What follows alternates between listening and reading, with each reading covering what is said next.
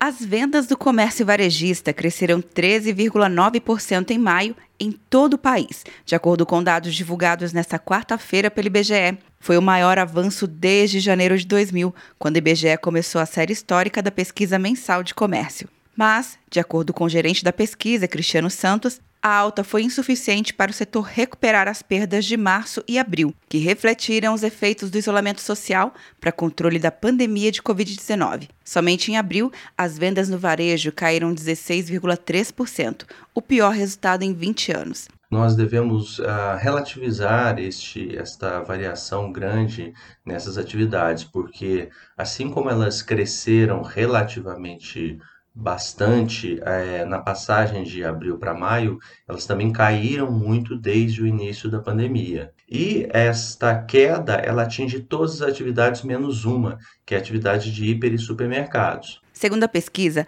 a alta nas vendas atingiu todas as oito atividades investigadas nos 27 estados. O principal destaque foi para a atividade de tecidos, vestuário e calçados, que cresceu 100%.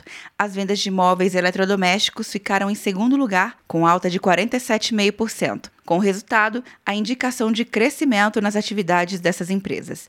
Começou o Arraial Uninter! Para a festa não passar em branco, garanta até 40% de desconto na graduação e pós-graduação à distância. E você ainda ganha a matrícula em um curso de inglês. Inscreva-se e estude sem precisar sair de casa uninter.com. De Brasília, Luciana Castro.